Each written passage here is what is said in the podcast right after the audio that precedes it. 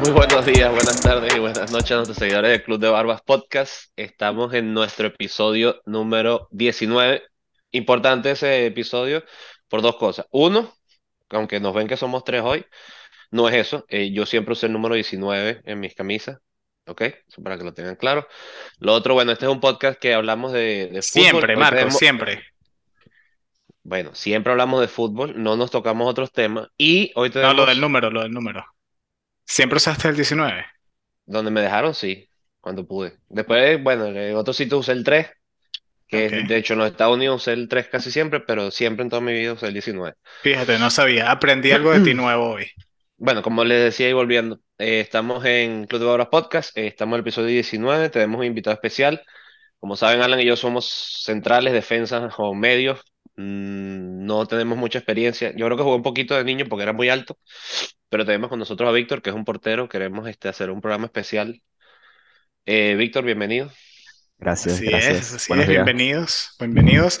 Y, y Marco, sí, muy interesante eso que, que dijiste del número 19. Yo te conocía a ti siempre, para mí, te tengo relacionado con el número 3. Si me dices Es dicho el número que me 19. dieron en los Estados Unidos, pero de, yo jugué en Venezuela hasta los 18 años, siempre usé el 19, antes de Messi. O sea, no fue por Messi. Mucha gente dice que fue por eso y no es por eso. Sí, y dijiste dos cosas importantes del número 19 y también hay que, hay que decir que es importante el episodio número 19 de nuestra segunda temporada hoy, que lo estamos grabando el 29 de diciembre y es porque es el último episodio del año. Ya al salir esto va a ser diciembre 30. Hemos tenido un año 2022 lleno de puras cosas de fútbol, bueno, todas noticias y muchos acontecimientos y bueno, más allá de todo, tuvimos un mundial. Así que ya vamos a dejar atrás el año del Mundial y vamos a entrar otra vez en el 2023, que va a ser el primer año de la espera larga de los cuatro años para que llegue el do- 2026. Sabemos que como fanáticos del fútbol, eh, todo el mundo espera esos cuatro años con mucha, mucha ansiedad. Pero sí, bienvenido, Víctor. Es eh, un gusto, un placer tenerte aquí. Yo conozco para la gente que, que no saben la historia, quizás. Eh, yo lo conozco desde hace ya muchos años. Eh, lo conocí a través de unos amigos, de una amiga de la iglesia. Y da la coincidencia de que también jugaba fútbol. No coincidimos a jugar en ningún equipo los dos. Él es dos años menor que, que Marco y que yo. Pero sí sé que es el arquero, se podría decir esto, se podría decir que es el arquero de- del sur de la Florida hoy en día. Si necesitan arquero, esta publicidad, necesitan arquero para jugar futbolito, indoor, eh, practicar, porque hay muchas personas que les gusta practicar ahorita en las canchas, de todas las canchas que hay en el Doral, necesitas, en vez de poner unos conos en las esquinas, necesitas a alguien que está disponible para hacerte las atajadas. Aquí tienen a Víctor presente, así que Gracias. gracias, gracias por tenernos acá, Víctor. Sí, eh, es cierto. por estar con nosotros, que digo. Y bueno, vamos a empezar. Hoy vamos a, a hacer el, el episodio basado en, en, en la posición que para mí es la posición más importante de, de los 11. Es una posición que es crucial, eh, una posición que mientras tú vas subiendo de nivel, yo que he tenido la, la fortuna de ver el nivel de la universidad y el nivel profesional, es una de las posiciones donde tú ves más eh, la diferencia, ¿no? Cuando tú juegas en clubes, cuando juegas juvenil o en high school aquí en Estados Unidos, Sí. tienes arqueros buenos, pero cuando llegas a esos niveles, los arqueros que van llegando son arqueros Sí. impresionantes. Es una cosa que, que sobresale, ¿no? Tú puedes ver muchos mediocampistas que son muy dotados y muy buenos eh, durante toda tu carrera en, toda, en todos los niveles. Pero en los arqueros a veces juegas contra unos arqueros que tú dices, ¿sabes? Cuando eres juvenil, ah, solo pégale al arco. Escu- Ujú, Todo es el mundo ha escuchado eso. Pégale al arco, pégale abajo, que ese no se tira, pégale a los lados suave. Sí, Y es chuta, porque hay chuta, arqueros, claro. qué gol. Exacto, y porque hay arqueros Sí. que no estaban a ese nivel, quizás, pero ya cuando llegas a la universidad o a jugar profesional, que todos los arqueros son un nivel muy alto, eh, notas la diferencia, ¿no? Pero antes de entrar en el tema de los arqueros, eh, vamos a ir a sobrepasar un poquito las noticias. Eh, una noticia muy, muy, muy triste para el mundo del fútbol hoy. está por todo social media. Estoy seguro que ya para cuando salga este episodio lo saben y ya vieron la noticia, pero hoy falleció el histórico Pelé. Edson, sí, esperemos que ya famoso en Edson paz. Falleció. Alan, lo dijimos el- la semana pasada, eh, que se venía rumorando. Son malas noticias, definitivamente. Es una nota oscura en la historia del fútbol. Pero bueno, es parte de la vida. Eh, Víctor, supongo que lo conociste, ¿no? Escuchaste de ese señor. Sí, claro, mi esposa me estaba preguntando por él. Yo le dije, ¿conoces Maradona? Sí, bueno, el Maradona brasilero. Ahí lo Eh, tienes. Exacto. Es una muy buena, es una muy buena definición, la verdad. No te voy a decir que no. sí, y es interesante Eh, que, perdón que te, te interrumpa ahí, Pelé es una de esas personas, o fue una de esas personas que si no conocías de fútbol, muchas veces has escuchado el nombre Pelé. Es Sí. como asociado con el fútbol, como Maradona. Era como, como un ícono del deporte y bueno, esperemos que, que la familia esté, esté tranquila y, y bueno, y que descanse en paz. Y la otra noticia que tenemos solamente para repasar un poquito y eh, quizás alegrar un poco el, el tema es que las transferencias ya se acabó el rumor de Gakpo y no un, es rumor, un cambio completo, ¿no? De lo cambio que habíamos dicho completo. la semana pasada. Habíamos dicho que quizás se iba para el Manchester United y no Y se va a ir amaneció y está en el Liverpool. y está en el Liverpool. Que me parece que el, el Liverpool no tiene medio... He visto fotos, memes de, de la formación del año que viene del Liverpool y es que, que eh, dos defe- tres defensas, un mediocampista y, de- y el resto son puros delanteros, ¿no? Porque están comprando a todos los delanteros que pueden. Exactamente. Pero qué, qué gran refuerzo para el Liverpool. Me pareció Sí, que yo, Capo yo no sé, yo no sé eh, si pegan ese equipo, pero bueno. Víctor, ¿qué ¿tú, tú qué nos puedes decir, en tu opinión, de, de Gakpo? Si lo, discúlpenos si lo estamos diciendo mal, esto lo hacemos mucho aquí. No somos eh, holandeses o de Países Bajos. me gustó. ¿Sabes qué? De- es que, ¿sabes que yo no lo conocía? Antes de cuando lo vi jugar, yo decía, ¿sé quién es? Y ahí es cuando yo lo conocí durante el Mundial. Es que mucha gente no lo no había escuchado de él. Yo había escuchado porque era el pichichi de, de la liga holandesa Mayor goleador, y, sí. y el mayor asistente también. Pero hasta ahí, o sea, no sabía Yo, mucho más yo de eso. tampoco lo había visto jugar Le hasta, podía hasta pasar por enfrente tranquilamente y Sí, sí, sí. no pasaba nada. Obviamente se hizo un cartel en el Mundial que lo, claro, eh, sobre todo la primera ronda fue, eh, jugó el, o sea, la primera, no el primer partido porque jugó Ecuador-Qatar, pero el segundo partido ya estábamos hablando de, de este muchacho que era el primero creo que hizo dos goles, si no me falla la memoria. Sí. Bueno, Este, sí, el Liverpool bien, reforzándose y, y siguiendo con, con su trayectoria. A mí me gusta mucho a veces los fichajes de, de Klopp. No se le ha dado este último que es este Darwin Núñez, que me parece que tuvo un año pasado excelente, cuando de hecho mató al Barcelona eh, con el Benfica, si no me falla la memoria. Y bueno, este año sí, no ha tenido un buen año, pero no significa para nada. O sea, nada. es un muy Puede buen que, delantero. puede que despierte. Y hablando del Liverpool, vamos a hablar, eh, empecemos ya hablando en el tema, ¿no? Porque el Liverpool tiene uno de los mejores arqueros, en mi parecer, que es Alisson, Si, si no el mejor. si no el mejor. Y, y muy interesante que Alisson eh, tiene a, a- ¿cómo es que se llama el del Manchester City? Edson, que de No, competencia, Ederson. Ederson, perdón. Eh, Ederson en Brasil. Y yo pensaba que, por ejemplo, Brasil en el Mundial iba a ser uno de los de las potencias o de los favoritos a ganarlo, empezando por la arquería, porque, o sea, ganarle a Brasil no va a ser fácil por los arqueros que tienen. Eh, pero, Víctor, tú que ves, eh, me imagino que ves el fútbol profesional, ¿qué, qué, qué piensas tú sobre, sobre esa diferencia de arqueros en diferentes equipos profesionales? ¿Qué piensas tú, qué piensas tú, por ejemplo, de Alisson y Edson en un equipo eh, como Brasil, que tiene tantos jugadores que salen de ahí, de arqueros, ¿tú piensas que hay algo o cuál es tu opinión sobre eso? Entonces, más o menos lo, como lo que dijiste al principio, que al- cuando somos niños, pégale al arco, que ese, ese no lo agarra. Creo que a medida que uno es profesional, al- siempre vas a tener fuerzas y debilidades. Por lo menos Ederson, todo el mundo conoce a Ederson por cómo patea. Juega muy bien en el piso. La distribución, creo que no conozco un arquero que tenga mejor distribución que Ederson. así que empezamos Correcto. por ahí. Así que sí, ¿Y, y por qué pondrías tú eh, en ese caso? Yo no sé por qué, y, y quizás mi sabiduría sobre la posición de portero no es suficiente, porque para mí los dos son increíbles. Eh, he Mm, visto a Alisson también hacer asistencias desde el, desde, desde, desde la- el área chiquita, desde el área grande también, donde hace balones a, a Mo- a Mohamed Salah mm. larguísimos y, y son asistencias. ¿En, en dónde está la diferencia? ¿Por qué uno es, eh, por qué Alisson es el titular, por ejemplo, en Brasil?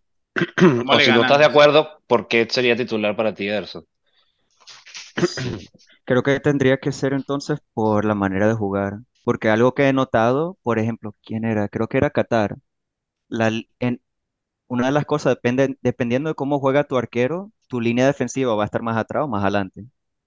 Por e- así que vi que el arquero de Qatar no salía bien con los pies, así que ¿qué pasaba? La línea de defensiva de ellos siempre estaba bien atrás para los defensas ayudar al arquero a salir, aunque no los ayudó porque siempre el juego siempre estaba enfrente, enfrente a la arquería para contra Qatar, por eso no les fue, les No fue les fue pésimo tan a bien. ellos. Sí, Eh, Así Sí, que la, la, la diferencia a veces es, eh, son pequeños detalles. Creo que el portero, y, y quiero empezar, creo que vamos a empezar un poquito más atrás contigo. Quiero yo saber, porque para que no los, no lo saben, te voy a dar una anécdota para, para ti, mm, de cuando yo era niño. Yo era el más alto de mi colegio en la mayoría de los años escolares, obviamente. Eh, bueno, tú no me conoces, bueno, no te recordarás de mí. Estoy seguro que hemos jugado 50 veces, porque como ya lo dijo Alan, puede ser. jugó en todos los equipos de Florida. Eh, Yo era el más alto, mi papá también jugó portero y de hecho hubo un año que aunque yo era bastante grande para la edad que teníamos, en Venezuela se juega dos años. O sea, el- tienes primer año, por ejemplo, juegas con, yo era 90, jugaba con un año con los 89 y el año siguiente jugaba con los 91. Entonces, el segundo año, que normalmente era cuando yo jugaba con los 91, tenía una ventaja física superior, por ejemplo. Pero cuando me tocó jugar con los 89, yo no había dado ese salto de de- de tamaño O sea, era más alto inclusive que muchos de mis compañeros de año, pero con los, comparado con los 89 no tenía esa facilidad. Ese año decido jugar de, como iba a jugar en el equipo de la reserva, decido pasarme a ser portero, porque no había portero en el equipo de la reserva, cosa que también lo vamos a hablar en el, el programa. Es un problema conseguir portero porque es una posición que para los niños es difícil que les guste. Sí. Entonces, ese año juego, eh, tuve un, de verdad, de nunca haberla jugado a pasé al primer equipo, porque como te digo, era más alto de los porteros titulares, por decirlo de alguna manera. Y me, de hecho, me subieron al del equipo reserva. De hecho, eran tres equipos, estaba en el tercero. Me subieron al primero porque era lo suficientemente alto y de verdad era bastante bueno. No me gustaba mucho la posición, tengo que admitirlo, porque eso también lo vamos a hablar. Es una posición un poco aburrida de vez en cuando, sobre todo si el equipo tuyo es superior al, al otro equipo. Pero sí te tengo una anécdota y por eso tengo el 19. Yo jugué dos años de mi carrera con el número uno porque era muy problemático cambiar la ficha. Entonces, aunque jugaba en campo, tenía la camisa en el número uno. Cosa rarísima, por supuesto. No sé si Alan está de acuerdo que ves a un jugador con el número uno en la camisa y tú dices, este no sabe jugar. sí. Este fue, este fue, qué mentira fue esta. Y, pasa la, todavía, pasa por- eh, en, en el equipo de Austin FC aquí en la MLS, tenían un delantero que debe ser por fichaje porque también tienen números de camisa. En verdad no sé cuál es la historia detrás de eso, pero el delantero tenía el número 3, que si tú ves un número 3, típicamente, bueno, la posición como tal es defensa. No acostumbras verlo arriba de atacante y menos el número uno. Es como ver un número la, 10 en arquería, ¿no? Eso. claro, entonces la, la pregunta, Víctor, que te tengo es, cuando fuiste niño, ¿a ti te gustaba la posición o tuviste, eh, fue como impuesta, por decirlo de alguna manera, porque eso pasa mucho, ojo, que Sí, alguien Como sabe portear o arquear o como le digan en su país, se, se pone, se pone en y a la, práctica. y a la persona en- no le gusta, que es lo peor, y hay gente que es buena, que la gente lo aplaude, que lo, que lo quiere en el sí, equipo porteando, Exacto, que quiere ser quizás, portero. quizás se puso en práctica echando broma y el arquero, el, el entrenador dijo que, que bueno, creo que encontramos aquí a quién va a jugar el fin de semana. ¿Cómo? sí. Exacto. Me pasó algo como lo que acaba de mencionar Alan. Sí, Sí, yo estaba, yo cuando era chico yo estaba patinando y vi un mediocampista que le estaba, estaba practicando tiro libre desde media cancha y estaba metiendo goles. Media, agarraba el balón, regresaba a media cancha. pateaba, regresaba a media cancha, pateaba, regresaba a media cancha. Y, y yo lo miraba y yo me sentía mal, me daba pena, yo pobrecito, mira este tipo, oh my God. Así que déjame ir a ayudarlo. Así que con patines, nunca me quité los patines. Voy y le digo, yo te voy a pasar el balón. Y a mí no me gustaba el fútbol. Yo creo que el partido que vi antes de ese fue cuando Brasil le ganó a Argentina y estaba en Venezuela, ni había llegado a Miami. ¿Y en qué año más o menos fue esto para tener una, una idea? Eh, ¿O qué edad tenías tú, más o menos? no sé, vamos a decir 16, 15. Ok. Ok. Sí, así que yo, hey, yo te voy a hacer el favor. Yo ni pensaba, así que él le pegaba desde medio campo y yo agarraba el balón sin que el balón toque el piso. El tipo se... Yo nunca he jugado fútbol, ¿no? Yo nunca he jugado fútbol. Déjame ver algo, así que él me tiraba el balón a los lados y yo con patines todavía puestos me tiraba. Y él decía, pero no te incomodan los patines. Y yo, no, no, no, no es fácil, no pasa nada. Y después me mencionó un torneo, fuimos a un torneo relámpago. No sabía nada de portear, no tenía guantes, no tenía... Me fui con short de basquetbol zapatos de basquetbol, agar- eh, no tenía camisa deportiva, así que le pedí una a mi papá, me quedaba grande. ¿Te imaginas cómo fui disfrazado? Yo me acuerdo que cuando el otro equipo me vio, Era pégale, pégale a donde sea. Claro, igualito. Y, no, y, el mediocampista que me invitó le, deci- le decían, "Ey, ¿cómo te atreves a, así sé que no tiene un arquero, pero no agarres a un loco por ahí que está caminando? a-". En patines. Sí, ¿verdad? Eh, y como me acuerdo que su papá era carpintero y ellos me dijeron, ¿y los guantes tuyos? Eh, al fin terminé usando los guantes del papá, que era carpintero, así unos guantes como de madera y eso. Imagínate. Sí, no, ey. Pero pasa mucho, ¿viste? Y de esta historia te, te tengo Y 50 así historias se, y de, de así este se tema. descubre, y así se descubre. Y Y, y- y ese, Víctor, sí, entonces, continúa ahí, ¿qué pasó? ¿Cómo te fue en el torneo? no me digas cómo, terminamos, terminamos ganando el torneo.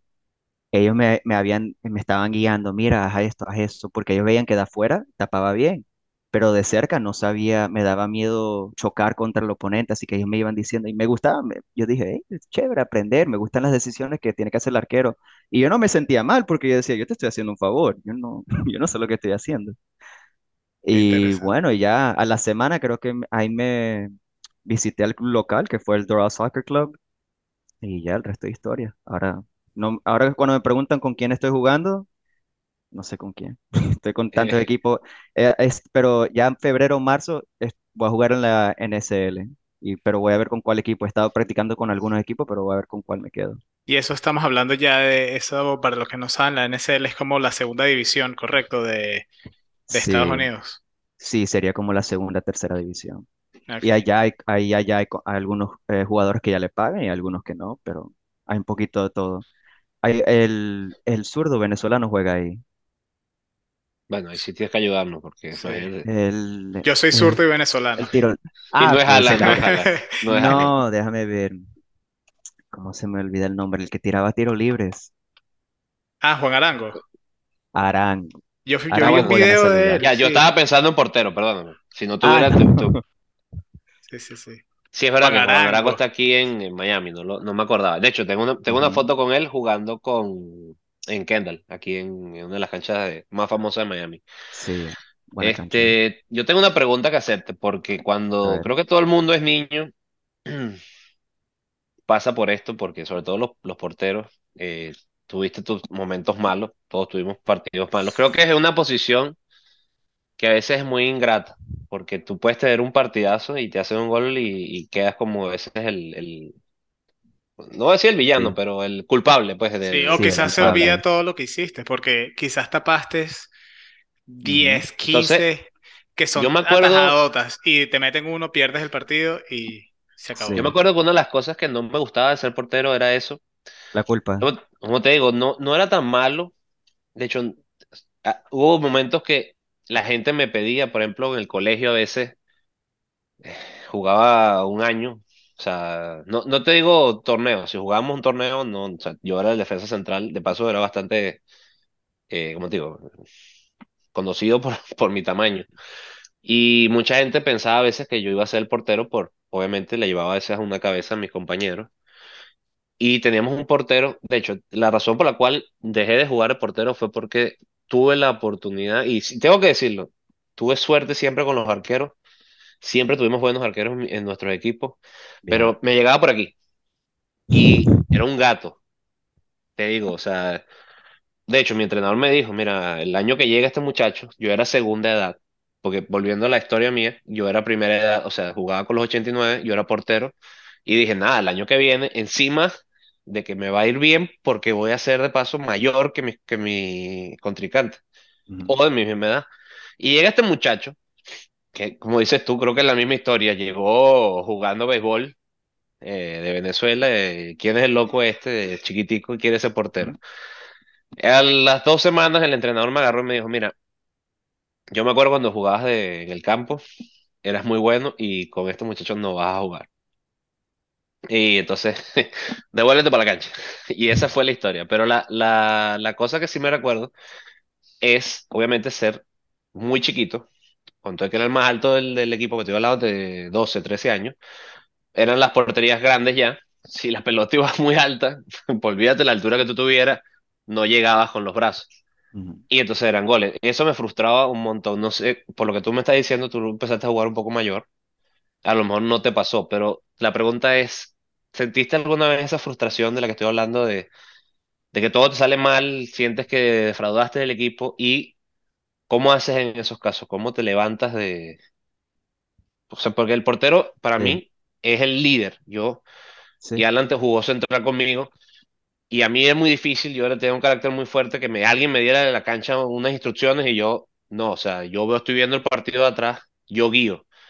Y el portero siempre estaba aún más atrás. Y yo siempre tuve un muy, muy grande respeto por los arqueros, que eran de hecho los que me controlaban, los que de verdad que, aunque no supieran de fútbol, pero que un arquero me pedía algo y yo automáticamente en mi cerebro, vamos, eh, Cuando, cuando un quiere, arquero, cuando un que... arquero guía a, a su defensa, se nota la diferencia. Y es gigantesco porque el, el arquero ve los espacios mucho mejor, en una posición mucho mejor. Y están pensando es, eh, a mi parecer, ¿no? Corrígeme si estoy equivocado.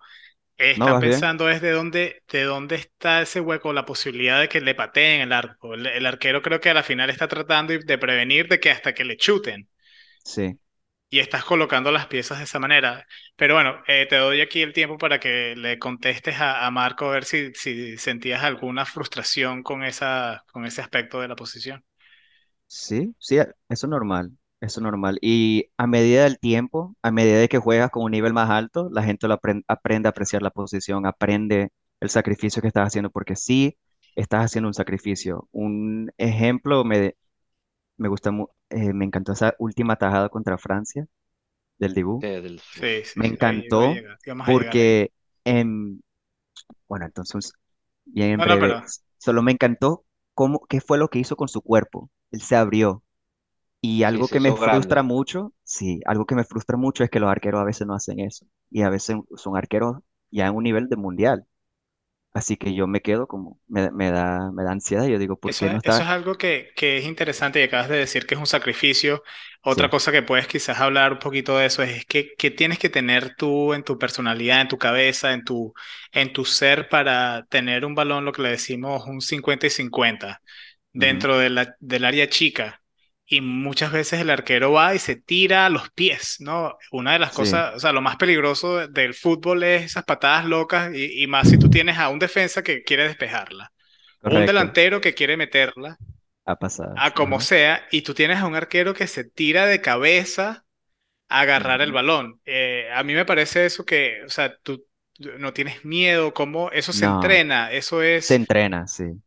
Así que de pronto sea un poquito peligroso decirlo, pero la manera en que a mí me entrenaban, por lo menos, de cómo sostener el balón, porque me ha pasado que yo agarro el balón y el delantero de todas formas sabe que la tengo en las manos, pero le pega de todas formas y con, con fuerza hasta que le pega todavía no sale de mis manos, no sale el rebote. ¿Por qué? Porque hay una técnica de cómo agarrar el balón. Hay guantes que, que tienen como un esqueleto arriba que te protege la mano para cuando te pisen. A mí me pisaron una vez y ya, nunca más me pisaron. Me compré mi- mis guantes con esqueleto. mm, No sabía, fíjate.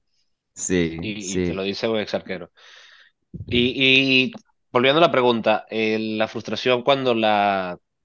Porque obviamente te digo, no, no te estoy diciendo que sea un portero malo ni nada. De hecho, tienes No, buenas no, eso es referencias normal. y, y lo que te quiero decir es, o sea, todos tuvimos partidos malos, sobre todo Alan, que Siempre va a pasar. siempre tiene partidos malos, pero ¿Qué se, qué se hace? ¿Cómo te, cómo, Para los que están es una escuchando, posición eso es un solitaria. chiste, eso es un chiste, Eh, eso es un no, chiste. bueno, sí está bien, es Muchas un veces como, de- como mediocampista tuve que ir a rescatarte varias veces, pero bueno, no entremos en Mejor, yo te voy a decir una cosa, Víctor. Tuviste suerte que, que a lo mejor no entraste un 50-50 del mismo equipo, que éramos Alan y yo, que Ujú, nos pasaba muchísimo, que entre él y yo nos dábamos patadas durísimas por balones que eran nuestros, Sí. porque teníamos una forma de jugar muy, muy parecida, para no decir este. Pero ¿sabes lo que te digo? Sobre todo la última, que casi nos matamos, ¿te acuerdas? Ese ¿Cuál, cuál? Kendall, un 50-50 que nos dimos durísimo, pateamos los dos la pelota al mismo tiempo y casi nos matamos. Fíjate que no me acuerdo. Pero La, bueno, fue que pasó bueno, bastante, pasó bastante. sí, sí, sí. Y bueno, ¿qué- ¿cómo haces, Víctor? Si tienes un partido malo, ¿cómo? Porque estando solo, es una posición más solitaria, ¿qué, qué se hace para, para levantar el ánimo? Así que fui muy afortunado de tener buenos coaches, buenos instructores, buenos mentores. Y lo que ellos me enseñaron es que si los jugadores no hubieran hecho errores, no hubieran goles, no hubiera necesidad por un arquero. El arquero está ahí porque los jugadores cometen errores. Así que acuérdate que la razón principal que te metieron un gol es porque algún otro jugador cometió un error. El gol te lo metieron a ti, pero se lo- de empezó desde los demás. Sí, Así que tú siempre puedes ver la jugada que, que siempre empieza de, de algún error, si y yo le comento a mi esposa ahora cuando vemos partidos ya profesionales y en televisión, yo le comento, ¿sabes de dónde vino el gol? Sí, de- del tiro de esquina porque la- le pegó mal y eso re- llegó hasta aquí y, y el, el gol de verdad vino desde allá, pero lo- la, la gente solo ve el, el arquero y el gol. Es No ven de, de verdad de dónde salió. Así que hay también eh, penales, tiros libres, gol de último minuto. Sí, el arquero tiene mucha presión, pero acuer- la manera por lo menos que yo, yo ya llevo tiempo sin frustrarme. Sí duele perder una final, duele, duele- recién perdí una, un cuarto de finales, ¿verdad? Porque uno se practicas tanto, se sacrificas tanto y después pierde una de cierta manera.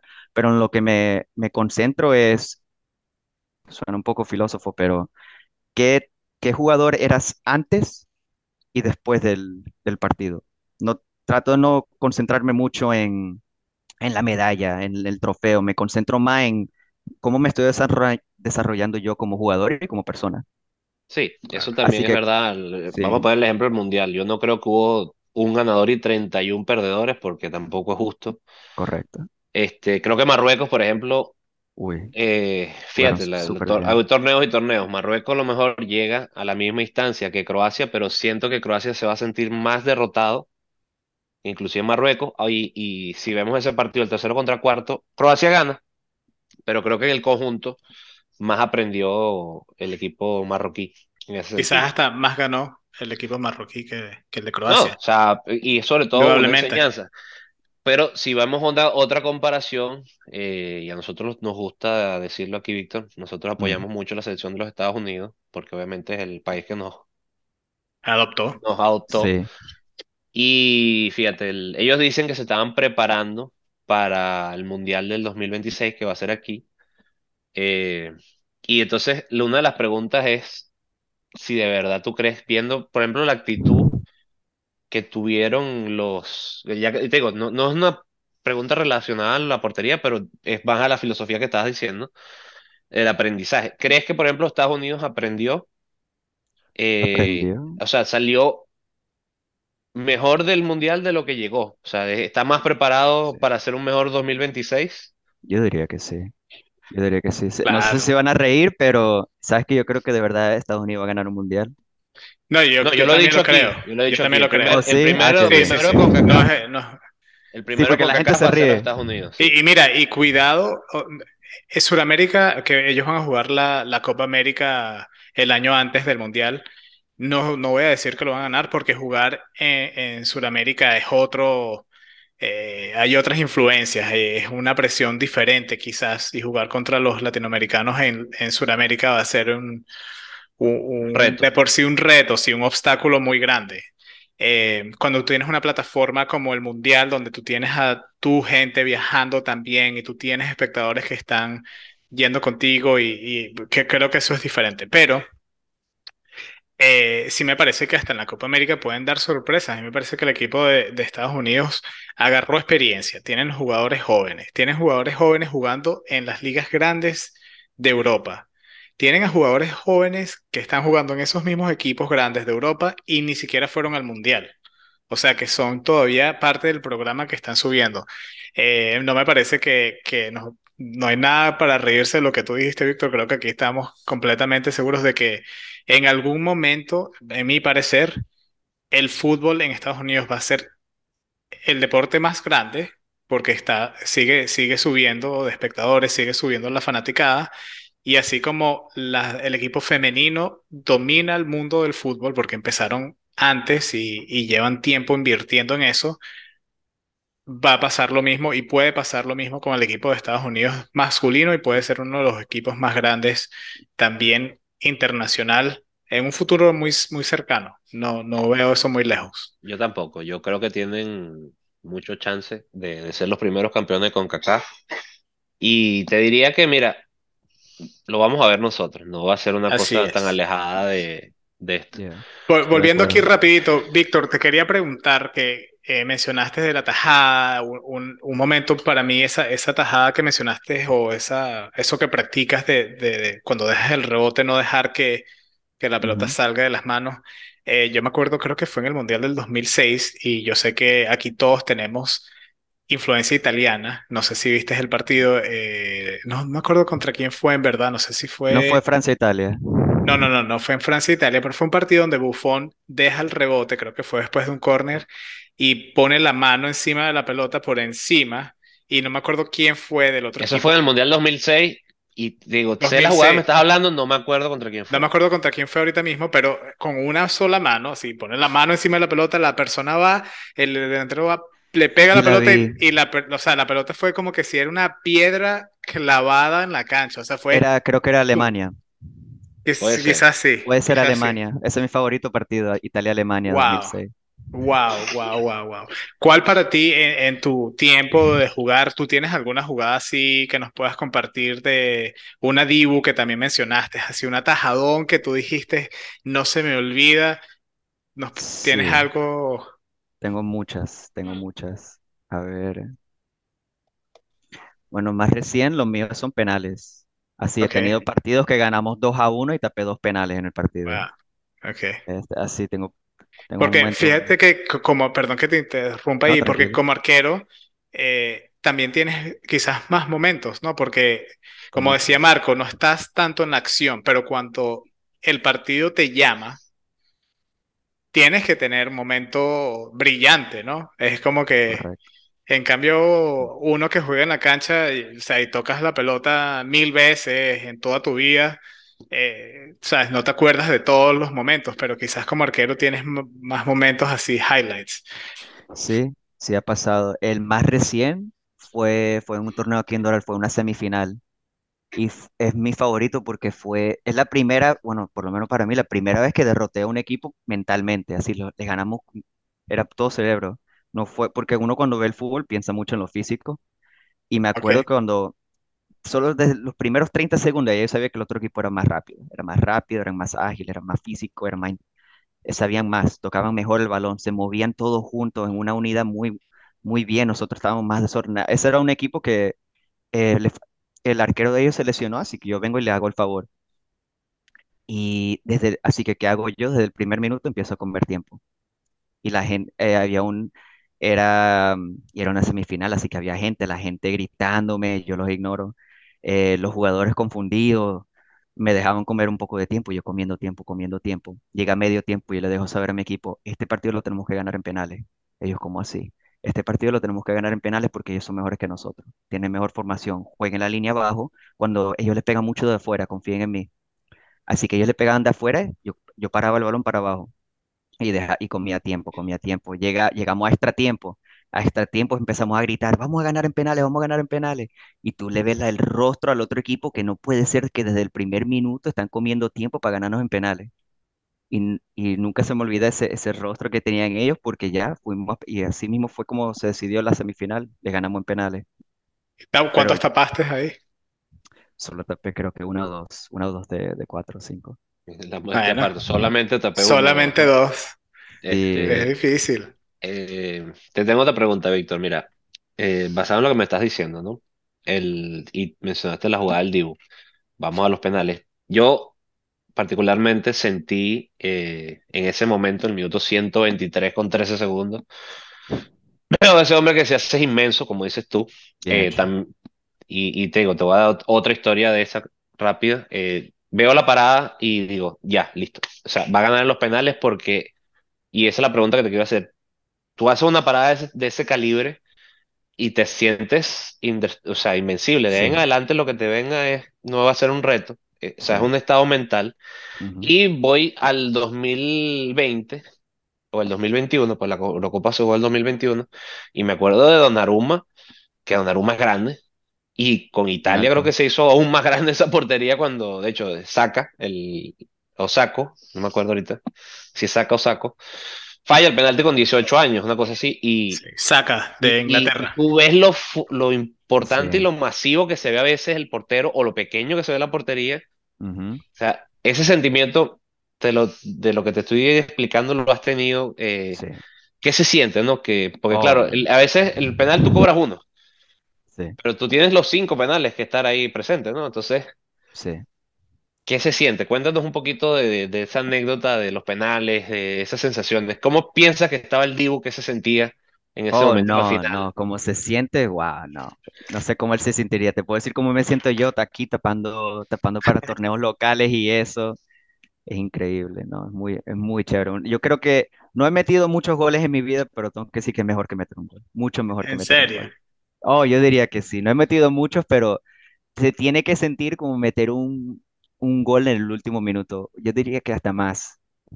Tapar un penal, eso es una de mis fuerzas. Me encantan los penales, me encantan los, los unos contra uno, me encantan eso. Hay, hay arqueros que, y esto yo sé que, que cada quien tiene sus estrategias, pero por ejemplo tenía un, un amigo arquero que eh, en su época veía mucho el, el pie de apoyo Sí, del, importante el pie del de que va a apoyo. pegar para ver Sí. cómo eh, utilizaba eso como para, para taparla, ¿no? Y, mientras, ah, eso fue hace muchos años que yo tuve esa conversación y podemos ver que los penales han evolucionado. Ya tú tienes, cuando a mí me contaron eso, por ejemplo, cada vez que yo pateaba un penal, me aseguraba poner el pie de apoyo como al medio y, y tiraba el pie o hacia allá Sí, o mucho más para acá para que para no darle esa pista, ¿no? Hay gente que tira el cuerpo mucho para un lado porque hay arqueros que ven el cuerpo de la persona. Hoy en día, por correcto. ejemplo, está el, el pasito, ¿no? Que se hizo muy popular con eh, Jorginho, creo que, no, Jorginho, Sí, eh, sí, sí, Jorginho, sí, este, que brinca, espera que el arquero se mueva para un lado y le patean para el otro, entonces podemos ver arqueros ahorita que hacen la finta y se tiran para el otro lado. ¿Tú tienes alguna estrategia o, Sí, o algo que ves yo tengo, yo tengo una historia de eso. El partido que les mencioné donde tapé dos penales y ganamos 2 a uno. El primer penal fue puro pie de apoyo. Él le pegó con toda la fuerza que tenía, pero el pie de apoyo era muy claro. Eh, fue a mi derecha, su izquierda a mi derecha. Y fue al poste, pero uno entrena mucho y se la tapé bien. Y después el segundo, yo me acuerdo que el segundo, él sabía, él cuando estaba caminando tenía pinta de que estaba tramando algo. Así que él apunta su pie de apoyo eh, a mi derecha. Así que justo cuando le va a pegar, yo no me tiro, yo tomo un paso. Así que yo tomo un paso a la derecha y cuando después el balón va pa- para mi izquierda, pero como está, como le falta balance, el balón Claro, termina yendo al medio y la, y la tapo con el pie. ok, pudiste llegar con el pie.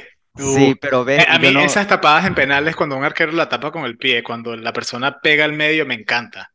sí. Cuando te se tira para a un lado mandar. y tiran la pierna así, le dan con la pierna, así fue. ¡ah! Te lo Me voy a esas Después de esto te lo envío. Este, sí, pero qué, qué, qué increíble eh, los reflejos, porque yo a veces jugando así me pongo que, que bueno, dale, pateame y yo te tapo.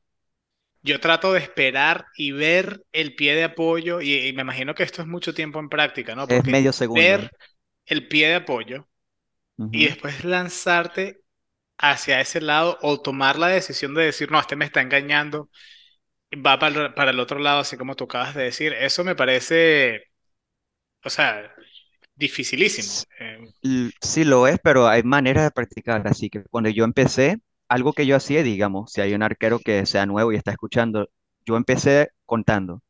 Así que tú ves la distancia del jugador y tú cuentas. Uno, dos, tres. ¿Va? Y después te vas tirando. Y poco a poco le va agarrando un ritmo. Y también algo que yo hacía, yo le decía a un jugador, pégale a la derecha, sigue pegándole a la derecha, sigue pegándole a la derecha. Y poco a poco tu cuerpo te va, te va acostumbrando y vas analizando el, el idioma del cuerpo. Y va a llegar a un punto donde ni lo vas a pensar. Porque han habido veces que yo he tapado cosas que yo de verdad no sé cómo la tapé, ni vi el balón. Like, mis manos son más rápidas a veces. yo te completamente digo, te digo, te- creo que, creo que entiendo lo que me estás diciendo perfectamente porque yo cuando jugaba en esa posición, te digo que hubo momentos donde, obviamente uno se imagina jugando, te, estás en la casa sentado viendo televisión y, y ves la jugada y te metes. O sea, tú, tú te transformas en el jugador o en el portero o en el Sí, central, lo que sea. Y te digo, me acuerdo siempre cuando yo era muchacho, porque jugaba portero y sentía como que, ¿cómo me van a hacer un gol? O sea, si viene para acá, la- o sea, e- esa sensación de que tú sabes lo que vas a, lo que va a hacer el delantero, termina que lo entiendes, porque lo, no, bueno, a lo mejor tú no jugaste nunca portero, no lo, no lo entiendes, pero sí hay un instinto, hay un, hay un, sí, en lo que va a salir la pelota, te lo juro que el, que el cuerpo ya te dice, viene para acá, viene para allá y probablemente por abajo, o sea, tú tienes una intuición también, baja mucho el, el- la altura del cuerpo, sí, una de las cosas que te dicen, tú quieres sacar de meta, para atrás. Tú quieres pegarle bajo, para adelante. Entonces, correcto. tú empiezas, como dice él, a entender el, el- no sé si, bueno, creo que lo dijiste como el idioma del cuerpo, o Ujú, lees el, lo que, lo que estás haciendo El y movimiento, tienes sí. una, una idea de lo que se te viene. Por, por supuesto, hay jugadores que son i- sí, ilegibles. Eh, Sí, te un, engañan. un jugador, por ejemplo, yo me acuerdo ver este, el, y hay gente que, que no lo entiende, pero hay gente que es tan buena que tú sabes lo que te van a hacer y igual lo hace. Y te pongo un ejemplo, Ujú, Honduras-Argentina jugó aquí, un tal Lionel Messi, no sé si le suena, hizo el, el tercer gol, hizo una vaselina. Y yo estaba en el estadio, veo, el, eh, si ven la repetición, le cortan la pelota, Argentina la, se la da a Messi, Messi queda prácticamente, como dices tú, uno, contra uno, atrás del área, y yo digo, es que la va a picar. Y, y el portero, tú ves que empieza a retroceder y dice, la va a picar. Y cuando esa se parábola la sale, tú dices, o sea, gol, no hay nada que hacer, pero digo, la, que vengo con esto es que tú sabes, o sea, tú, tú lees, logras entender lo que está pasando, por dónde va a venir más o menos. Lo que pasa es que a veces no llega. A veces. Y, y te digo, yo he visto cosas de los porteros que son ins- in- in- increíbles. O sea, me acuerdo de Jan Sommer, por ejemplo, el portero de Suiza, una jugada que es famosísima de él, que está parando un penal y hace con el cuerpo que va para un lado y cambia y la alcanza. O sea, esas son cosas, como dice Alan, que eso son cosas modernas. Eso cuando nosotros éramos Sí, pequeños, el portero No, no tenía ese, ese, ese movimiento de cuerpo, no, tú ibas por un quizás no se lado o ibas para el otro. practicaba y no, no había necesidad porque los pateadores eran diferentes. Ahorita esa, sí, ese saltito que es muy difícil, me imagino yo, de tapar, La- las reglas han cambiado, los penales de hoy no son los mismos de hace 10 años, porque por ejemplo había que tener los dos pies en la línea, ahora estamos viendo que hay un pie en la línea y otro adelante. Y lo que te he dicho, Alan, por ejemplo, y Víctor, eh, no lo sabes, yo me gusta mucho la estadística, yo estoy matemática pura, y una de las estadísticas de los penales es que el que cobra primero gana el 70% de las veces contra el que cobra segundo. Pero si el que cobra segundo hace el gol y el que eh, cobró primero falla, es casi 100% seguro de que va a perder, porque es una cuestión muy psicológica. Pero no voy a esto, sino cuando uno es, eh, cuando uno entiende un poquito del, del, del fútbol, de lo que es la, la numeración, el número del, del fútbol, tú ves este tipo de cosas, ves este tipo de, de, de cambios, el, un pie va para adelante y el otro en la línea, y los porteros van hacia, hacia un ángulo hacia adelante. Está probado, por ejemplo, de que, y eso se dijo por mucho tiempo, que cuando uno saltaba hacia adelante, tenía más chances de, de pararlo. sí, Matemáticamente eso es incorrecto. Tú tienes más chance de pararlo, de hecho, saltando hacia atrás, porque tienes más rango de llegar. Lo que pasa es que obviamente está la línea. Pero si te fijas, se está haciendo mucho que saltan, dejan un pie en la línea y buscan la pelota. sí, hacia Y adelante. eso es también un poquito la, la, la evolución del penal. Aunque matemáticamente es más difícil, se está volviendo más fácil porque el portero ha ido evolucionando. Al contrario del chute, que creo que sí, hacemos un saltico, o cortamos un poquito para la izquierda, o, sal- el, el chute siempre va a ser un chute, o sea, va a ir a las mismas velocidades y lo que hay es que entender a dónde. Pero la posición del arquero sí ha cambiado, porque antes Alan había que los dos pies en la, la línea y, y antes también, eran dos o tres pasos para adelante y se lanzaban y muchas veces no le decían nada. Ahora si no tienes un pie en la línea y con el Y bar, te la, cortan el ángulo. sí, las entonces, salidas también han cambiado. Los uno contra uno, como sale un portero. Por lo menos cuando sí, empecé yo y no sé si saben cómo sale Neuer, no. si lo han visto. Así, eh, bueno, la, la técnica en cómo sale un portero en un mano contra mano, uno contra uno, ha cambiado mucho y creo que Neuer fue el que lo, lo empezó. Y también eh, empezó la frase, no sé cómo se dice en español, pero sweeper keeper. Los arqueros que ahora, el Que arquero son sale como, mucho, como el, sí, como el defensa, un defensa central casi prácticamente. Es que sí, afuera. el portero juega como un líbero, como el, último de la Sí, defensa que está más adelantado, pues. sí, eso es muy nuevo. Sí. Y, y, Eso, cómo nos explicas tú, por ejemplo, esa evolución que estaba diciendo Marco de, de los penales, pero en general, eh, si entramos un poquito a las prácticas de arquero, tú que has vivido quizás un poquito ese cambio, empezaste en un momento donde eso no se vio, ¿cómo ves tú el cambio que sigues entrenando? Porque nosotros no estamos activos ahorita. Eh, ¿cómo ha cambiado? ¿Has visto algún cambio y, y de qué, de qué se, se trata un entrenamiento de arquero hoy día en comparación con antes? Mm, creo que antes era un poco más, más tradicional, en el sentido de que los entrenamos los arqueros para un buen ejemplo, un ejercicio que hice, que hice recién, que antes no lo hacía. Antes lo- eran como, eran como más tiro libre, era siempre muy directo, los chutes eran siempre directos. Ahora, eh, cuando entreno con el coach que tengo ahora, él me enseña a tirarme para adelante. Y yo le decía, pero ¿cuándo voy a tirarme para? ¿Cuántas veces me voy a tirar para adelante? Así, literalmente para adelante en un partido. Y de coincidencia viene, viene el partido ese fin de semana y me toca tirarme para adelante para ganar. Creo que fue un tiro de esquina o interceptar un, un centro, ¿verdad? Pero eso lo que he notado es que no creo que, creo que cuando va cambiando va, va adaptándose al juego de fútbol, yo, yo te digo otra cosa con esto que he visto en los, cam- en los cambios eh, de entrenar a los porteros. Dime. Son uno de los entrenamientos más divertidos que hay porque ha evolucionado un montón. Si, no sé si Alan tú los has visto.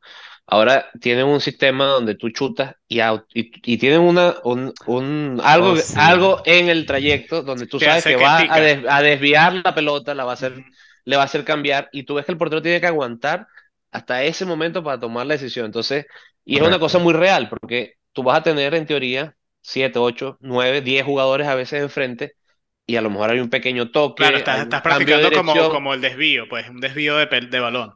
Entonces, yo ver esos entrenamientos me, me da, o sea, creo que yo teniendo 10 años y ese tipo de entrenamientos, creo que sí te digo, me voy a quedar de arquero porque al final uno entrena, Sí, es sobre divertido. todo cuando es más pequeño, entrena muchísimo más de lo que va a jugar. Ahorita nosotros jugamos mucho más de lo que entrenamos y quizás por eso el portero quiere ya otra cosa. Pues no, no te digo tú, Víctor, porque entiendo que, bueno, que te digo, yo he tenido grandes porteros, amigos míos, y Alan se, acuerda de uno, se llama Facundo, un argentino que creo que medía dos metros y, era así de, de, estar en una espalda así más o menos comparado con la mía. Pero, por ejemplo, él te decía, yo porteo primer tiempo, el segundo tiempo juego en cancha y me pones delantero o si no, no vengo a jugar. Y te digo, o sea, dale, prefiero tener un portero medio tiempo y, y no que me pase eso. Pero te digo, los, los, volviendo a la pregunta, Alan, y te digo, tú lo has, lo has probado porque yo nunca lo hice, pero los videos que veo son divertidísimos. El, a veces chutan contra algo donde le, le cambia la altura sí, o le cambia la dirección o, te digo, es, es, es otro mundo. O sea, el entrenamiento es mucho más divertido y sí. quizás el de jugador para nosotros es mucho más tradicional, como lo dice. O sea, Más, es el... sí, más plano. Exacto. Pero el entrenamiento de porteros creo que es el más divertido de todos en, en Sí, este momento, sobre todo al- a los altos niveles. Quizá de pequeño o de ligas más juveniles, el, es, volvemos a lo tradicional. O sea, no, no están los aparatos, pues. Entonces, ah, Ahora hay como ¿cómo? una pista de obstáculos. Sí. Pero cuéntanos un poquito de eso. O sea, el- ¿cuál es el más difícil que tú has visto de, de, de cambios de direcciones? Difícil, no sé. No sé si es por el nivel o algo, pero no hay ninguno que yo diga que es muy difícil, porque es que todo con la práctica. De pronto lo que estoy pensando si fuera un arquero nuevo, para un arquero nuevo de pronto sería, sería cuando hay ejercicio de, de coordinación. Digamos, hay uno donde yo, te, yo tengo el balón en mano, lo tiro para arriba, ellos me chutan, agarro el balón, lo tiro para atrás, agarro el que está, agarro el que acabo de tirar El que tiraste arriba. tú. Sí, que suena fácil. O bueno, no sé, para, no sé si suena muy simple. Suena muy simple, pero tú vas a ver que te vas a desconcentrar. Y esa es una de las cosas que para el arquero es esencial, te tienes que concentrar. Porque yo he estado en partidos donde el coach me, me decía algo y yo, yo no te escuché. O hasta mi propia esposa me estaba diciendo, me estaba gritando, diciendo algo en la, así, en los lados y no los escucho. Por el entrenamiento, te, estás muy concentrado en el partido. También yo veo las Es, repeticiones y yo veo la velocidad del balón y yo digo, yo no me acuerdo que el balón iba tan rápido. Para mí iba mucho más lento, no tenía esa velocidad. mm, Sí, eso te entiendo. Tú tuviste a lo mejor la suerte, me dijiste que entrenaste en el Doral. Yo lo recuerdo muchísimo, un gran respeto y los porteros que teníamos, Alan, eh, cuando nosotros fuimos entrenadores del Doral ah, de, de los juveniles, César, no sé si lo tuviste en sí, ese el, era mi en mentor. el, en el, en el Doral Soccer Club, tremendo eh, profesional, muy, muy serio.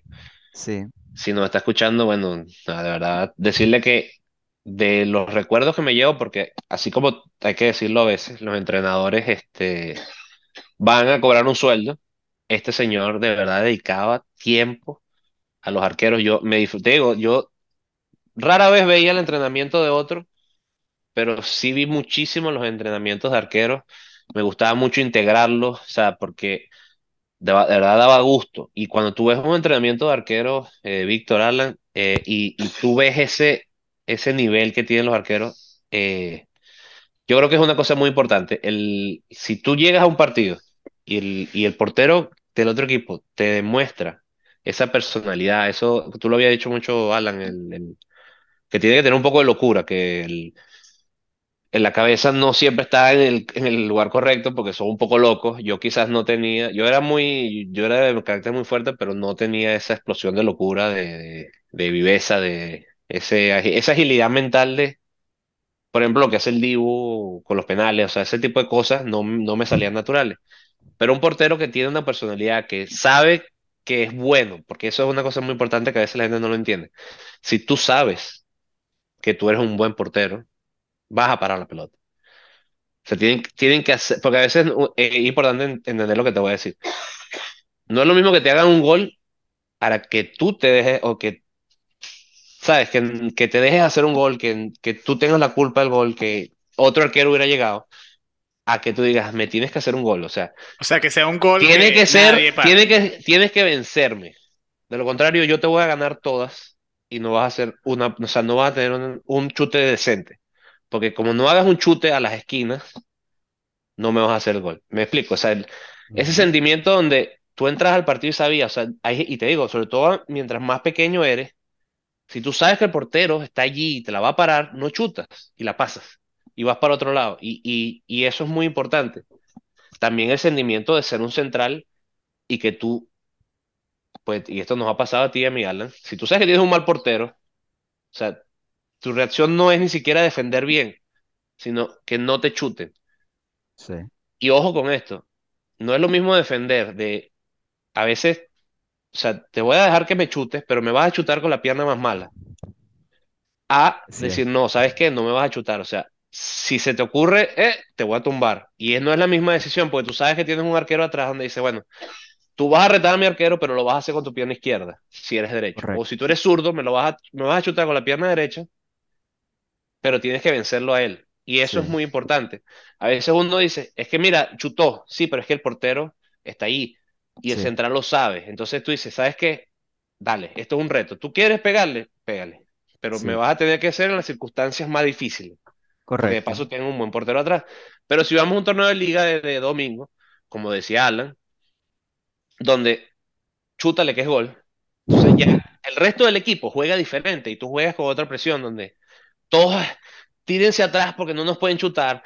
Entonces Sí, juegas de otra manera, no juegas con esa misma libertad. En cambio, tú tienes un arquero donde te apoya, donde tú sabes que tienes un arquero. y juegas inclusive más adelantado, porque tienes al arquero atrás. Sí, Y no sé Sí, si Víctor eh, también lo mencionó, dijo que teniendo un arquero así en la, en la arquería hace que tú pongas tu línea diferente y mencionó también a Qatar. Eh, pero sí, Víctor, eh, tú, tú mencionaste algo que, que, que es muy cierto, lo de Neuer y la manera que defiende, y, y también Sí, mencionamos, estamos hablando de la evolución del fútbol y cómo han cambiado. Otra cosa que ha cambiado bastante es cuánto maneja el arquero con la pelota. En, tu parecer, ¿qué tan importante es eso? Porque hay quizás jóvenes o personas que están, quieren jugar el fútbol, pero quizás no tienen o se sienten que no tienen la capacidad de jugar con el balón a los pies. ¿Qué tan importante es tener esa destreza ahorita, hoy en día, eh, y tener esa agilidad en los pies? Esencial. sí, sí, fíjate Sí, que, es esencial, que así sí. Ah, bueno, dime.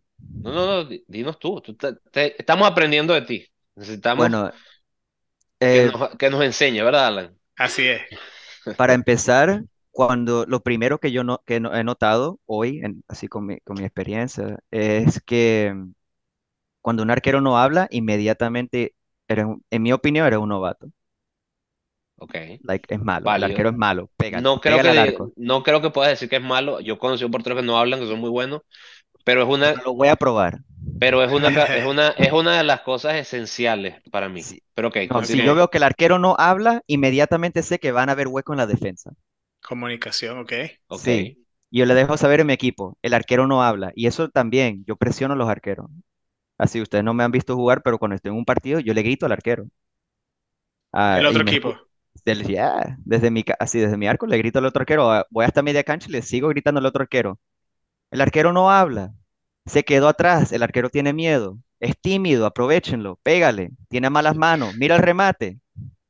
Eh, va a dar Le, le rebote. gusta, le gusta Sí. la, la psicología, el, el Y yo partido veo, el psicológico arquero, a se- Víctor. yo veo cuando está nervioso. Y les digo, el arquero está nervioso. Aprovechen que tiene un mal arquero. Lo digo. Y después del partido, eh, no creo que me disculpe, pero sí, sí me hago las paces con el Bueno, arquero. de- después Y del partido siempre ya se sí, quedan, se amigable, porque eso, eso es partido. Ya, esto es otra Sí, cosa. sí. Y No, y, siempre nos y- y en apoyamos. verdad yo pienso que, y también opino igual que tú, creo que también es esencial el saber jugar con el balón a los pies hoy en día. Muchos, eh, Sí, muchos entrenadores, incluyéndome a mí que he tenido la oportunidad de jugar con, eh, entrenar a jóvenes, eh, la filosofía es de que todos tienen que tener confianza con la pelota, porque si tenemos que entregar la posición, la posesión muy rápido o, o despejarla o no saber despejar el balón bien, eh, eh, es, ¿sabes? Es una, es una debilidad para el equipo. Se ve mucho sí. en los juveniles también, que tú ves que no es el, el guardameta que, que,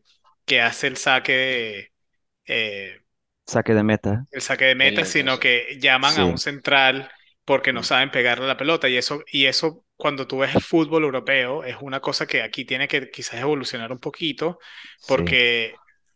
Tú tienes a, a jugadores y, y arqueros que el saque de meta te lo llegan casi que Claro, y te la pasan al hay, arquero. hay, hay arqueros que no le pegan a su 100% porque si no llega el otro Si portero. no es mucho, exacto. Y te estoy hablando de saque de meta.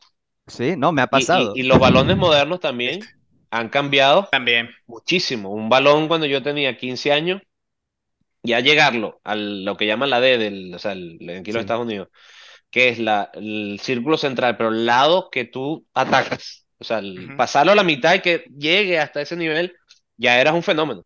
Sí. sí, Ahora con estos balones, nivel. yo fuera de, de, de mi nivel, creo que yo la llego al otro arco sin que rebote, porque estos Fuera, balones fuera de son forma y otra con cosa y de paso se mantienen derechos. Marco anda fuera de forma y con una rodilla. Así No, pero todos, te digo, hay todos. porteros, hay porteros que tranquilamente, y, y tú lo sabes, Alan, Y creo que mismo, nosotros, Sí, nosotros con las rodillas buenas, porque las tenemos hechas mierda, perdón la palabra, pero la- con las rodillas decentes, un, y estoy seguro que Víctor, que más que, tiene- que está en forma y todo, llega a una pelota moderna a, la otra arquería Sí, sin sí, mucho sí. problema, y eso también es una ventaja, ¿no? Y cuando éramos niños, eso también hay que decirlo, o sea, yo tenía que sacar de meta todos los partidos, todos los saque meta, y había que pincharla. Porque de paso, entre que el área era grande, nosotros éramos chiquitos, entonces había que llegarla lejos porque si no te la agarraba el delantero y ya te chutaba y no iba fuera de juego. Sí. A mí me destrozaba las piernas. De hecho, Wow. ahora que lo pienso, por eso tengo las rodillas malas. Es por Por eso, todos mis, claro, por claro, todos mis malos porteros compañeros. Pero creo que es algo que, que va a evolucionar un poco, perdón, Aldo, no, porque tranquilo. el fútbol ha cambiado, ¿no? También en ese sentido. Los saques de meta ya están, no voy a decir muriendo, pero ya no está bien visto rifarlas. Sí, ahorita quizás a, Correcto. lo- sa- se quizás a la, a la edad de los jugando niños, mucho más. a la edad de los niños sí, bueno, rífala porque aléjala Claro, Claro, porque a pero veces, ojo, medida, ojo, estamos hablando de arqueros, pero hay veces que los defensas tienen poca calidad con, con el balón a los pies también, y es despéjala porque tú no quieres a tus centrales con el balón a los pies, porque tú claro, a veces Correcto. tienes a jugadores jóvenes que el central está ahí porque es una persona maciza, es una persona que entra duro y más nada, así que también hay ese, exacto, por eso me estoy riendo, porque así era Marco de grande. Este, y bueno, bien, hablando aquí un poquito de historia y evolución, quería darles aquí, comentarles un poquito de cómo ha cambiado eh, eh, una breve historia, ¿no? Que me pareció interesante cuando estaba informándome sobre los arqueros. Cuando empezó el fútbol, eh, no había muchas reglas detrás de esa posición, que es una posición diferente, ¿no? Que ya lo hemos dicho aquí ya desde que empezó el, el episodio, el arquero se pone una camisa de otro color, tienes guantes, tienen otras reglas, viven en su propio mundo ahí. Eh, Y es la una, posición que más ha cambiado las reglas históricamente, claro, ¿no? eh, y antes del 1912, el, el arquero podía tocar la pelota con las manos hasta la mitad de la cancha. O sea, es decir, era como un balonmano, era como un rugby casi. Podía agarrar la pelota con la mano en todas partes de la cancha. Eso cambió en, el, en 1912. Luego, eh, después de eso, eh, y mencionamos aquí lo importante que es jugar con el balón a los pies en el fútbol moderno, en esa época buscaban cosas que todavía son muy comunes en los arqueros. Eh, los reflejos eh, la, la- intensidad física y, y quizás esa mentalidad de, de decir, como tú dijiste, Marco, y como, como piensa Víctor, aquí no me hacen, aquí esta pelota no pasa. Si, si mi equipo falla, aquí yo soy la última línea de defensa y este balón lo paro yo. Y entonces era, vivían debajo de los tres postes. O sea, tú no veías, fueron de salir hasta la mitad de la cancha y obviamente te dejas abierto. Me imagino que las reglas de offside no habían, o sea, eso eran goleadas a ir a que el arquero, tú ponías a alguien que tuviera dos piernas debajo de la arquería y que pudiera lanzarse a los dos lados. Y en el año 1992, después del año 1990 en Italia, pusieron la regla de el que no se puede pasar la pelota hacia atrás y no la pueden agarrar con las manos, porque en el 90 se usaba mucho para eh, el catenaccio italiano, que a veces estaban ganando en el marcador, así como hizo el equipo de Víctor para ganar el triunfo y que gastaba un poquito de tiempo, agarraban y le pasaban la pelota al arquero, o sea, tenían la pelota, recuperaban la pelota en la mitad de la cancha, se la pasaban al arquero. En 1990 el arquero la agarraba con las manos y se ponía ahí a rebotar la pelota, jugar básquetbol, o sea, tenía todo, mataban el tiempo ahí y bueno, así quedó hasta que en 1992 pusieron esa regla. Me pareció muy interesante cómo, eh, una breve historia de cómo ha evolucionado lo que conocemos ahorita de estos arqueros que son, en verdad, son súper atletas porque o sea, se lanzan para todos lados, tienen la agilidad, la destreza. Neuer, por ejemplo, hay millones de videos de él haciendo tapadas increíbles, al mismo tiempo haciendo, picándole la pelota por arriba a un, a un delantero mientras sale, en vez de despejarle, la para con el pecho. Son futbolistas completamente, ¿no? Y es como la, la evolución tan interesante El de, mismo, el mismo Ter. Stegen que también, aparte de todo esto que estás Otro diciendo, sí. tiene, tiene ese, ese fútbol de portero del fútbol del, del balonmano. Que si tú ves el balonmano, la, cómo para los porteros, los movimientos que hacen, Sí. sea, Ter Stegen tiene un, un parecido o una técnica parecida al balonmano. Sí, Vic- que es ese, el, el de los pies, o sea, si tú Y ves también como, el- futbolito, sí, de, como los ángulos que él consigue con las piernas, que, que las dobla, que hace esta, como, te digo, como fi- figuras geométricas para hacerse lo más grande posible y hacer un cuadrado, que es lo que se busca, ¿no? Que, que tú logres. Marco, estás haciendo esos movimientos y pensaría que, que eras arquero desde que, que seguiste A mí me gustaba, te digo, a mí me gustaba, a mí me gustaba la sensación, el, el, el sentimiento, ¿no? De, el, sí, el, el, el sentimiento de ser portero a mí me gustaba. Lo que pasa es que te digo, cuando eres niño y juegas, y, y voy a so- sonar ingreído, pero de verdad que teníamos un muy buen equipo. y pasaba a veces partidos completos viendo el juego. O sea, y Sí, termina que, Oh, que tú quieres jugar mucha y, y acción. te, y te pega psicológicamente. A lo mejor ahorita no tanto, porque dices, bueno, ya tienes otra experiencia, ya disfrutas del juego diferente, pero, oye, al final tú quieres tener tu paradita, o sea, Sí, eh, llegar a tu pelota, que, que- ¿sabes? Ese sentimiento de que, de que jugaste, pues, de que Yo creo fuiste que, parte del partido. A mí eso de niño me mató psicológicamente, porque tampoco fue que cuando te digo, me pasa esta anécdota con, con el muchacho que me ponen, que verdad que fue muy bueno. Yo jugué con él de paso toda la vida, o sea, fuimos creciendo juntos, de verdad teníamos un muy buen equipo, una buena base y fuimos para todos lados. Este muchacho, de hecho, vino becado aquí a los Estados Unidos igual que yo, en la misma, o sea, la fuimos a la misma prueba juntos.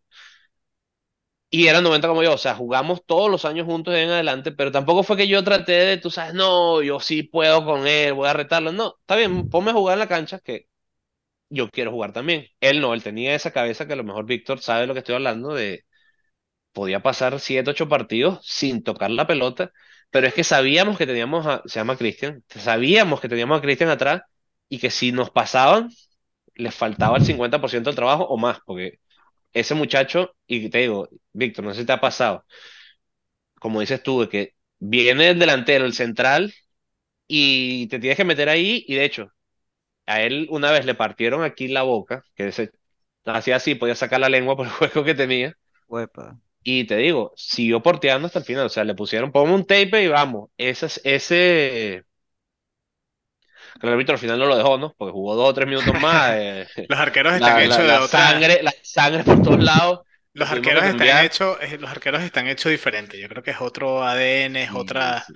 otra Y a mí, mentalidad. Sí, y me recuerdo que el portero suplente, porque ese no jugaba nunca, porque te digo, si el partido estaba bueno, no iba a jugar jamás. Y el portero lo sabía. Ese día lo pusieron y nosotros, te digo, el- el- la cuestión psicológica, el arquero es una posición, como dices tú, la más importante de todas.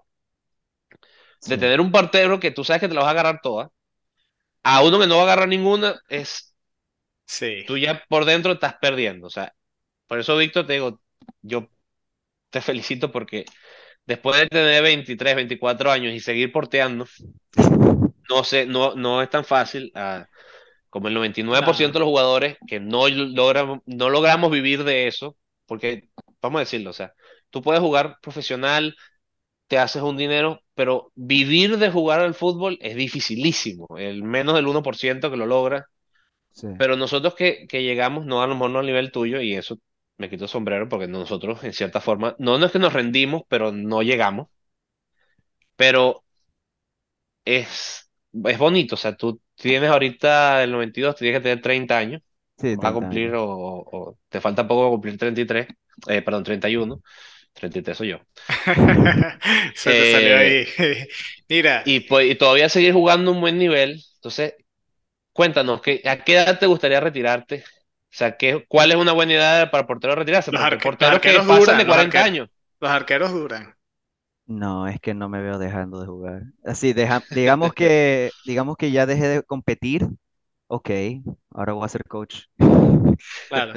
Siempre hay otra cosa, Eh, hay algo del fútbol que nadie nunca te Sí, deja, esa, ¿no? esa Sí, sangre del fútbol aquí. creo que no- nos acumula todas las posiciones, ¿no? sí, sabes que Eh, me hubiera gustado ayudarte cuando me dijiste que, que estabas atrás con tus manos cruzadas viendo el partido, porque sabes que hay partidos donde que ganamos y yo no he tocado el balón y no me molesta solo porque yo sé que estoy haciendo mi parte.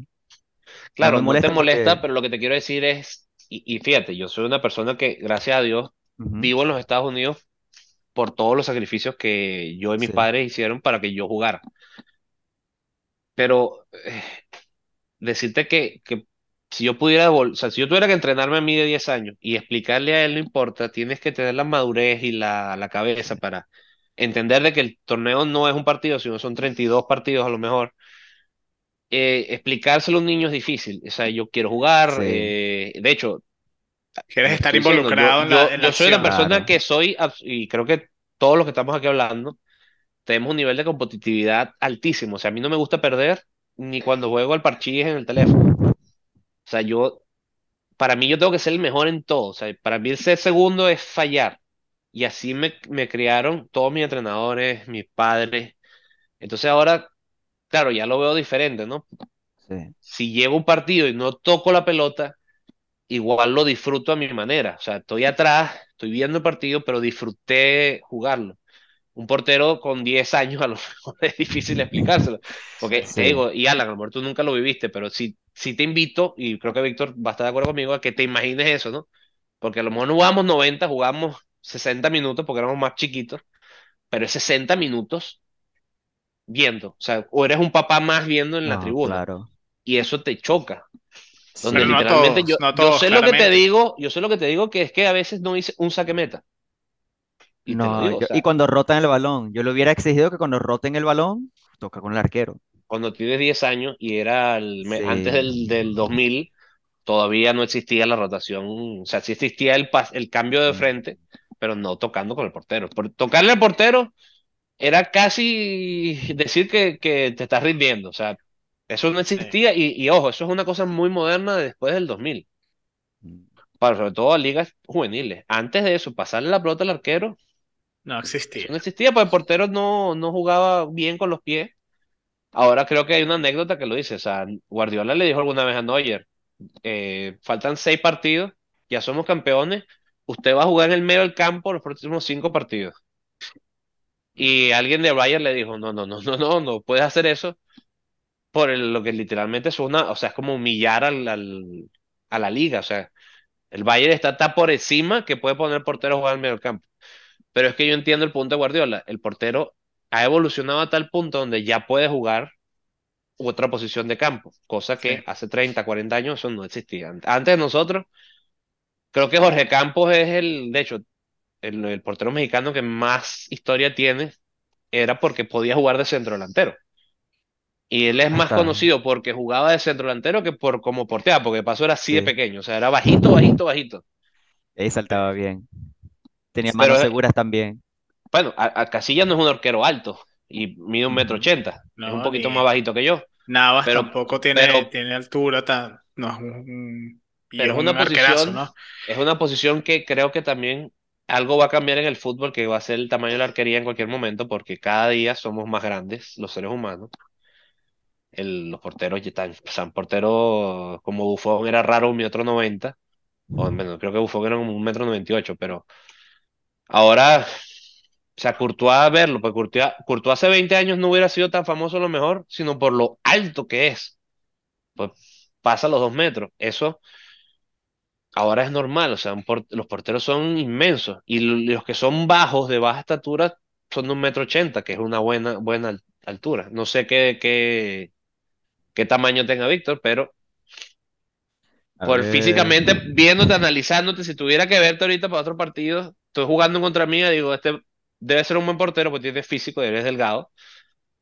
sí.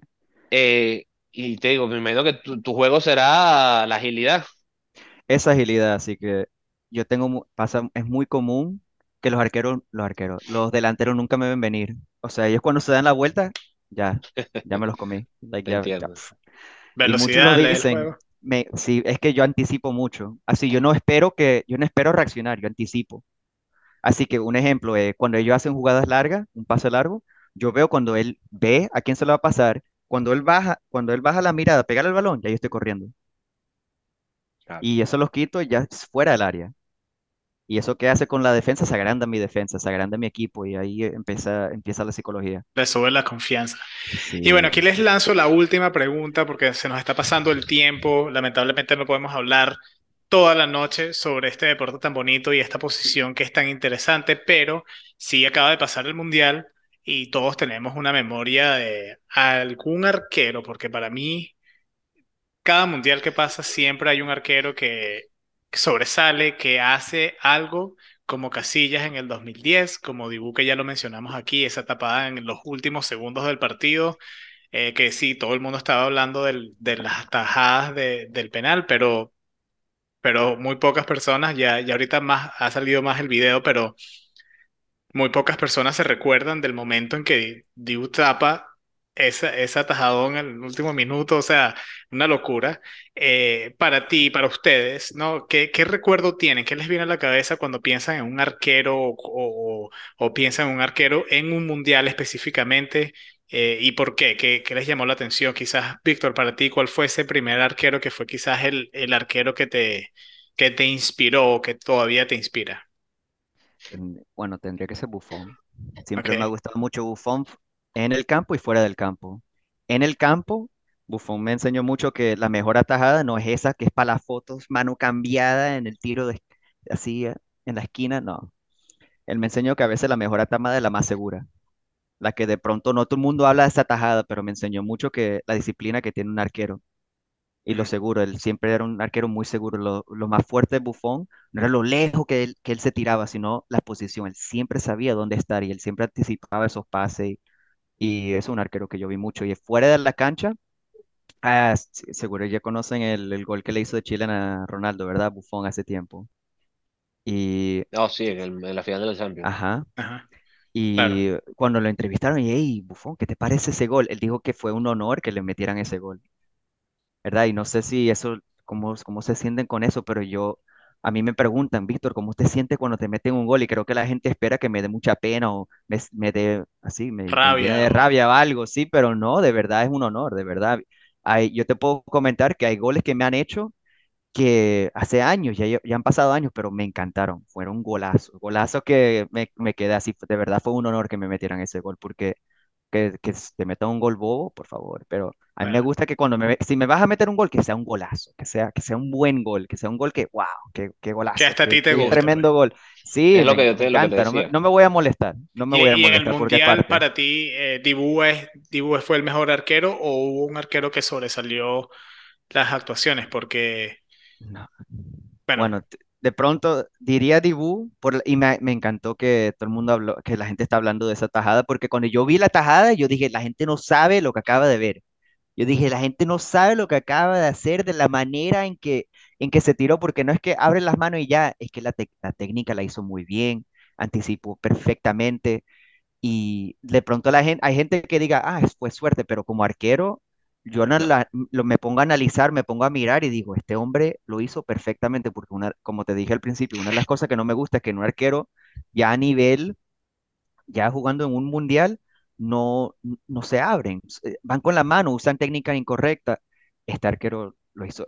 So- solo ando- hablando de esa tajada, bueno, había otra contra México, me encantó que la agarró. No sé si saben, pero hay, hay ciertas cosas entre arqueros que hay arqueros que dicen, sí, eso se hace o eso no se hace. Una de las cosas es que cuando el balón está ya sobre tu cabeza mm, y es un disparo, no se agarra, porque cuando caigas hay una alta probabilidad que vas a dejar un remate.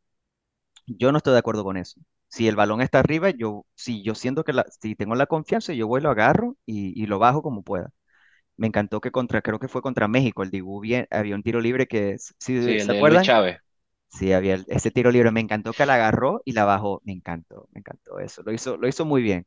Lo hizo muy bien y es- creo que es la primera vez que veo un arquero de Argentina tapar también. No me acuerdo de, de Argentina siendo un país de buenos arqueros. eso Bueno, es, es, eh, sí, sí creo que es de los mejores arqueros que le recuerdo a Argentina, pero, y de hecho, creo que es el portero del Mundial Sí. por lo por importante tajada. que fue, Sí. pero, pero, o sea, no fue, no es uno de esos arqueros legendarios del Mundial. Me parece que en ese sentido Casillas eh, en el 2010 o Buffon en el 2006, o Ujú. sea, a Buffon en el 2006 le hicieron dos goles. Un autogol de contra Estados Unidos, que se lo hizo el lateral derecho Sacardo, y el penalti que le hicieron en la final, que todos recordamos de Zidane. Sí, Esos fueron todos los goles que le metieron a, a Buffon en ese mundial. En este caso, fíjate, ya en el primer partido Dibu recibió la misma cantidad de goles que, que Buffon en todo el mundial. Pero sí fue muy importante. Pero te digo, a mi parecer, por ejemplo, el portero de Croacia, Livakovic, fue más portero que el Dibu. Pero es que el Dibu estuvo en la final y hizo, lo, hizo un milagro. O sea, eso fue un A mí me gustó mucho también milagro. cómo tapó o cómo tapa Hugo Loris. Sí, pero es que, es que Me Lloris es un portero Loris tapa, constante y seguro. O sea, es- eh, sí, no te va a hacer un milagro de, de, de foto, pero es que él lo hace, sí. el 99% de las cosas las hace bien y, y tiene Y cuando, un... para responder mi propia pregunta, Marco, perdón que te interrumpa ahí rapidito, de qué, qué persona me viene a la mente cuando pienso en arquero por alguna razón, aparte de Buffon, porque sabemos que ya mencioné aquí que somos mitad italianos todos, es Dida. Y de- viene la fue un buen portero, pero sí. tuvo sus bajones de nivel. Tuvo sus bajones, pero cuando yo pienso en un arquero así de, de cuando yo era chiquito, o sea, pienso, en- me dices, piensa en un arquero de Godida, Lo que pasa es que Dida, Dida quizás estaba en el mejor mm, equipo del momento, que era el que era Milan. el Milan. Y bueno, uno, te puedes recordar esa gran final, creo que fue de la Champions, Milan-Juve, llegan a, penales y, es, y es- era el show, fue un espectáculo, Buffon y Dida. O sea, eso Sí. fue, eso, eso, eso fue una locura. Pero bueno, y llegamos. respondiendo a la tuya, que no lo dije, para mí el portero que más me recuerda, y de hecho es de la época cuando yo estaba porteando, de hecho tengo la, la foto de usar su uniforme, es el anterior a Buffon de Italia. Lo que pasa es que todos recordamos a Buffon Y fue y Toldo. creo Francesco Toldo, que era el portero del Inter, que es el, de hecho, el campeón de, per- perdón, ellos pierden el 2000 con Francia en la Eurocopa y Toldo el portero de Italia que tuvo un- una Eurocopa inmejorable y Trezeguet lo mató en dos jugadas eh, en la Sí. final de la, de la Eurocopa. Después de ahí, ya el 2002, ya entra este señor, no sé si, como digo, no sé si lo- los oyentes habrán escuchado de, de Buffon, pero de ahí en adelante ha sido todo hasta ahorita que salió este muchacho Donnarumma. Y te Donnarumma. digo, Prime Buffon versus Prime Donnarumma, Donnarumma para el banco. O sea, Sí, Buffon sí, sí. es, Buffon increíble. Buffon es de los Y, y mejores para ti, Víctor, para ti, piensa, si, si te decimos así rápido, piensa en un arquero, ya dijiste que Buffon eh, es Buffon es la persona que, que marcó tu... Oh, mi vida, definitivamente. Sí, Si, si tengo que escoger uno en toda mi vida, me gustó mucho es el que primero te viene a la mente si piensas en un arquero. Sí, Y, y, y concluyendo ya para también ir cerrando, Alan, de verdad también, como lo dijo Víctor perfectamente, eh, la gente no sabe lo que pasó con el Dibu. El, No, el- el no aficionado lo, no lo normal no pueden entiende, apreciar. pero esta es una parada tan importante o más que la parada que le hace Casillas a Robben en la final eh, en el 2010. Es de ese porque calibre, esa, esa pero, era para pero es más importante por el minuto.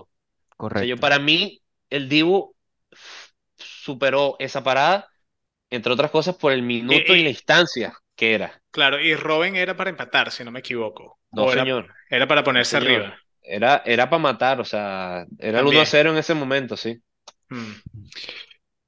Bueno, Este episodio ha llegado a su final. Eh, lamentablemente nos estamos quedando sin tiempo. Nos encantó tener a Víctor aquí y hablar un poquito sobre, sobre los arqueros y, darle una perspectiva diferente del fútbol, porque siempre estamos hablando de los delanteros y quién mete gol y los mediocampistas y los pases, la posesión, el caño que se hizo quien sea. Pero sí es bonito saber de que, de que la posición de arquero es, es una entre 11 y es crucial, como decimos aquí, siempre tener la confianza en un buen arquero es importantísimo, así que acuérdense, si necesitan arquero en el sur de la Florida, aprovechen antes de que Víctor se vaya a un equipo de la UCL y no pueda, no pueda jugar más que si en Kendall y tenga algún tipo de contrato ahí que, lo, que no lo permita y que sus manos estén hecho, cubiertas en el seguro. Alan, vamos a darle su oportunidad a Víctor. ¿Dónde, Víctor, dónde te pueden seguir? ¿Dónde te pueden encontrar? Sí, Eh, Este es tu momento de dar, Sí. este, te Claro, estamos claro, abriendo el momento para ti.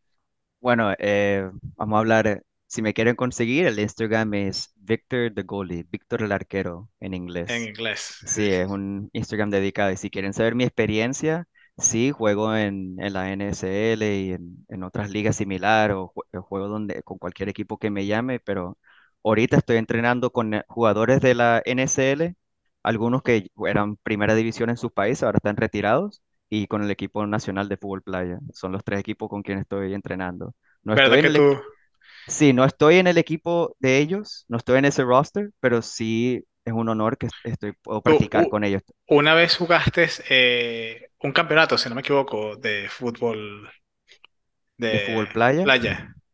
Sí. Sí, pero no he llegado al roster del equipo nacional. Me- ellos me permiten entrenar con ellos y es un gran honor. Ellos están, algunos de ellos están en Miami, el resto del equipo es- creo que están algunos en California y otras partes de los Estados Unidos, pero sí, yo me uno con ellos tres veces a la semana. Ok. Wow. Ujú. Qué bueno. Fútbol playa, ese es otro fútbol que eh, es Otra otro regla tema, es completamente, otra sí. cosa que podemos dedicarle otro episodio y quizás te tengamos otra vez de, de invitado para que, para que nos vuelvas a enseñar de fútbol playa que, que, bueno, yo pienso en fútbol playa y solamente pienso en el dolor, en el ardor de las piernas que me da correr en la arena. Pero bueno, Sí, gracias por acompañarnos. Recuerden que nos pueden conseguir en Twitter, arroba Club de Barbas Pod, Instagram, arroba Club de Barbas Podcast. Los episodios salen en Spotify, Apple iTunes o eh, Google Podcast, donde sea que lo escuchen. Y nos encantaría si le dan like y nos siguen en la plataforma para que pues llegue el mensaje lo más lejos. Y como siempre recuerden, Puro fútbol. puro fútbol. Hasta luego. Gracias, Víctor.